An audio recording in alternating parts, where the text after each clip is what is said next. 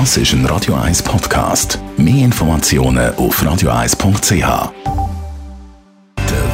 auf Radio 1 wird Ihnen präsentiert vom Hauseigentümerverband Schweiz. www.hev-schweiz.ch der offizielle Umzugstermin rückt näher, 1. Oktober. Viele sind darum jetzt am Aussortieren, Schachteln packen und putzen. Am einen oder anderen Ort hat man wahrscheinlich in der Wohnung auch noch irgendwo Bilder aufgehängt oder einen Dübel in die Wand hineingehauen. Thomas Oberle, Jurist vom Hauseigentümerverband.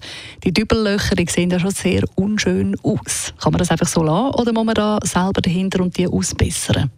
Ja, bei den Dübellöchern ist es so, dass man ja grundsätzlich als Mieter so etwas machen darf. Also ich darf eine Wohnwand an die Wand antübeln. Ich darf gewisse Bilder antübeln. Seit Rechtsprechung, sofern ich das nicht in einem Übermaß mache.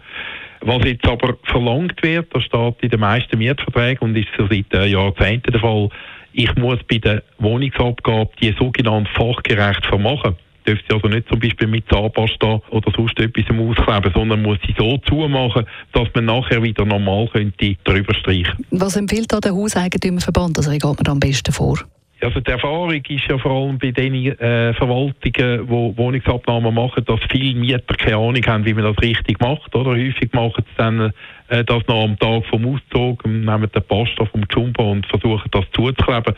Und die Erfahrung ist halt dann, dass sie dann, wenn das nicht richtig gemacht wird, die Wand in einen Zustand bringen, wo man die wieder neu muss streichen muss. Und das ist dann besonders tragisch, wenn die Wand erst zwei, drei, vier Jahre alt ist, also der neue Anstrich, dann kostet das der Mieter, wenn man dort wegen ihm wieder neu muss streichen, letzten Endes mehr, als wenn er die Überlöcher nicht selber zumacht, sondern halt dann im Vermieter etwas dafür zahlt, dass das ein Fachmaler äh, kann machen kann. Danke vielmals, Thomas Oberle vom Hauseigentümerverband.